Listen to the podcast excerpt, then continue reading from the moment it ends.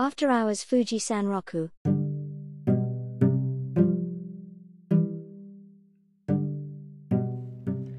こんにちは。一軸園長です。今日は4月7日ですね。木曜日。ポッドキャストを撮っていきたいと思います。え今日もですね、昨日に引き続き、え農園のハウス内で休憩中に撮っております。今がね、お昼の12時半を過ぎようとしているところで、えー今日もですね、ハウス内、えー天気が良くて窓全開にしたんですけど33度でしたね、えー5月6月7月8月が恐ろしいですね。また50度近くなるような感じですかね、えー恐ろしいですけども。えっ、とですねこの4月の1日新年度からもともとポッドキャストの名前は「令和富士日記」だったんですけど「アフターアワーズ富士山麓」という名前に変更しました。もともとね「令和富士日記」っていうのは、え何から取ってあるかっていうと、えー昭和のね名著日記本のねあの有名な本武田百合子さんっていう方が書かれてた「富士日記」という本があってそこからね名前を頂戴しました。頂戴しましたといっても私が勝手に 使ってただけなんですけども、えーまあ名前はねアフターアワーズに変わっても変わらずそのような私の本当の私的日記のポッドキャストという感じで進めてるんですけども。たまたまね今日、富士日記っていうのは上中下があって、えー上がね、えー昭和39年から始まってますね。そしてね今日は4月7日なんですけども4月7日のねその当時の日記を読んでみたいなと思ってたんですけどなかなかなかったですけどやっとこの「中」で見つけました。上にはねなくてね「中」で、39年から始まってるけど昭和44年、えー5年ほど経ったね。4月7日っていうのがやっとね今日の日が出てきましたのでちょっとねその当時の、えー富士日記を読んでみましょうか、えーこのね武田百合子さんってもともとどんな方かというと私もちょっとうる覚えで えーとちょっと自信ないんですけどもともとですねご主人が作家さんなんですよね。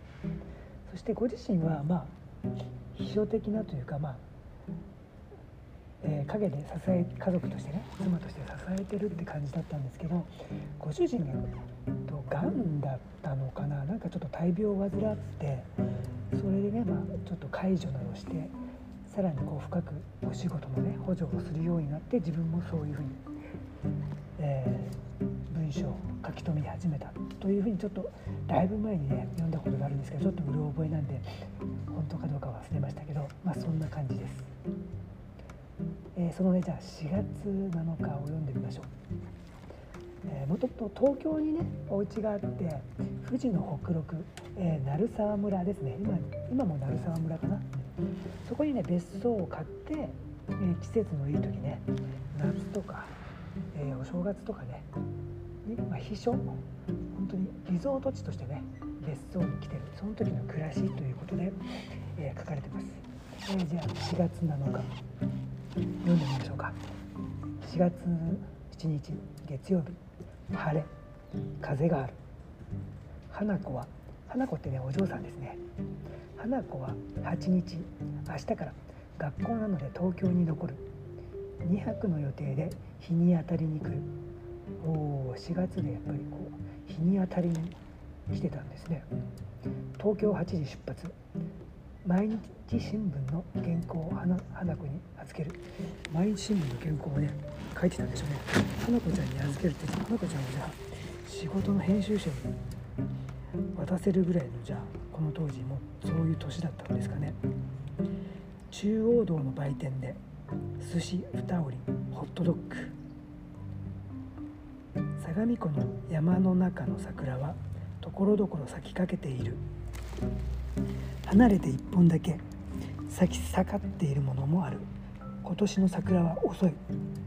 うん4月7日の相模湖で、えー、桜今咲いてるのが遅いって感じなんですね、うん、川口湖終点ゲートを出た日だまりの広場で白バイの2人が富士山を背景に白バイのそばにえーと、なんて言うんだろう佇むって書いて佇まっているところを映し合っている。今日はスタンドまで行ってガソリンを入れる。白バイの2人組がお互いを映し合ってんですね、まあ、この時映るんですとかもあるわけないしフィルムしかないからなんかカメラを持ってたんでしょうね。のどかですね。今なんかそんなのねスマホで撮っててもねすぐこう通報されそうですね。白バイ野郎が撮ってましたみたいなね。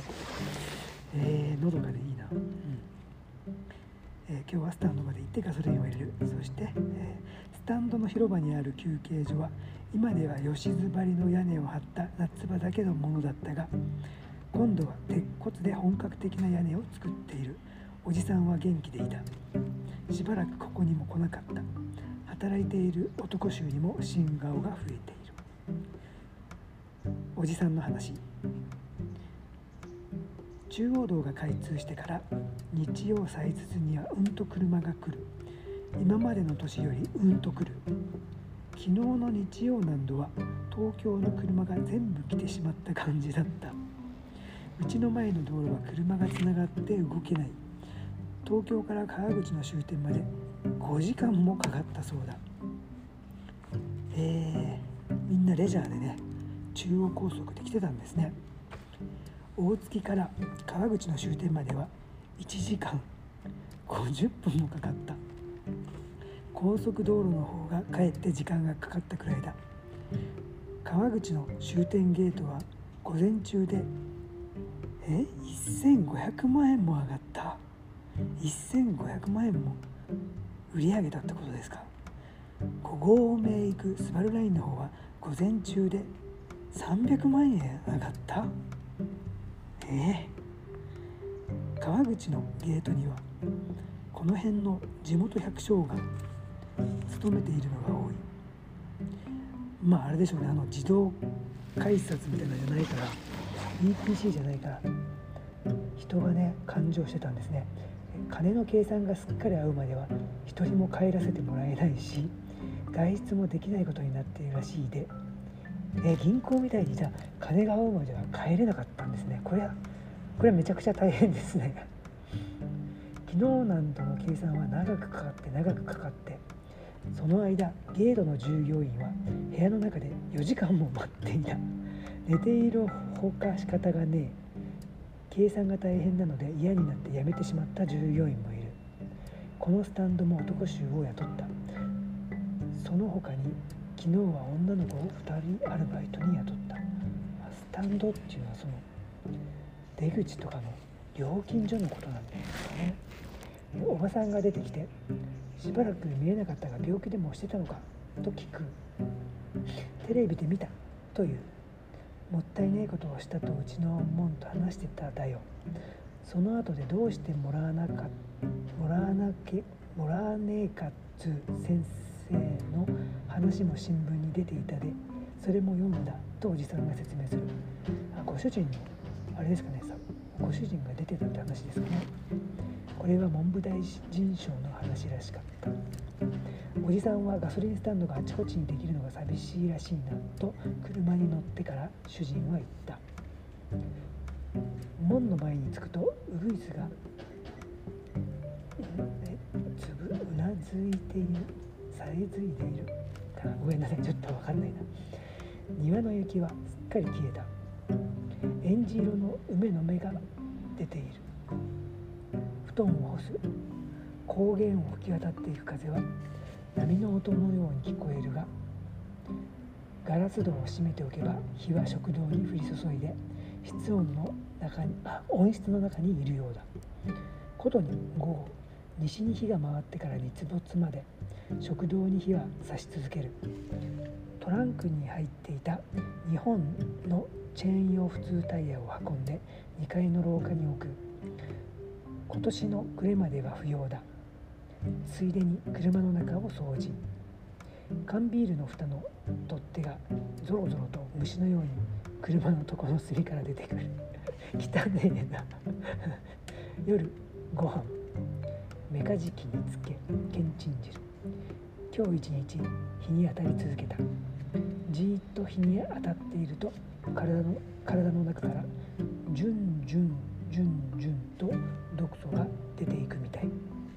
木の芽が一斉に吹きかかっているからだろう。高原一帯はピンクがかった。なんだこれなんとかわかんないな。なんとか色をしている。これからカラマツの芽吹く頃まで微妙な柔らかいさまざまな色に山や森が変化していくことが私が好き。という、4月7日ですね、短い時もあるんですけど結構ねこれは今日は長めでしたね。すいません私ちょっと読むのが下手で、えー、木からねなんかこう出てるっていうのはフィットンチッドのことですかね、えー、フィットンチッドってね皆さんご存知ですか？なんかねこう木からこう見えないこう物質がね出てると言われますけど、えー、なんかね森林浴っていうのは本当に私たちの体にも効果があるみたいで何時間から2時間だから何時間以上いるとね本当に効果効能みたいなのがあるみたいでこれもちょっと本当か分かんないですけどなんかこう木のね下とかに車を止めてるとこの特に新緑の時なんかこうベタベタとこう雨跡にこう粒がね雨跡みたいなこう粒がベトベトとガラスにあのへばりついてないですか。あれのことなんじゃないかなと思うけどどうなんですかね。フィットンチッドっていうねそういう。植物から出てる成分があるみたいでそれがねすごく体にいいと聞いたことがありますけど、えー、皆さんは森林浴などやりますでしょうか？という感じで初めてね、えー、今になって富士日記というのをねその当日え今日は昭和44年の今日を読んでみました。たまにね、え、昔の今日あったことをね富士日記を読んでみたいと思います。昭和44年は、ね、私がまだ生まれてないですね。生まれる数年前ですね、えー、中央高速が混んでるとかね。1000万以上ね売り上げがあるとかいろんなね気づきがありますね、えー、ということでえー、ちょっとお腹が空いてきました、えー、この辺で今日は終わりにしたいと思います。ことで一軸延長でした。おおきにありがとうございました。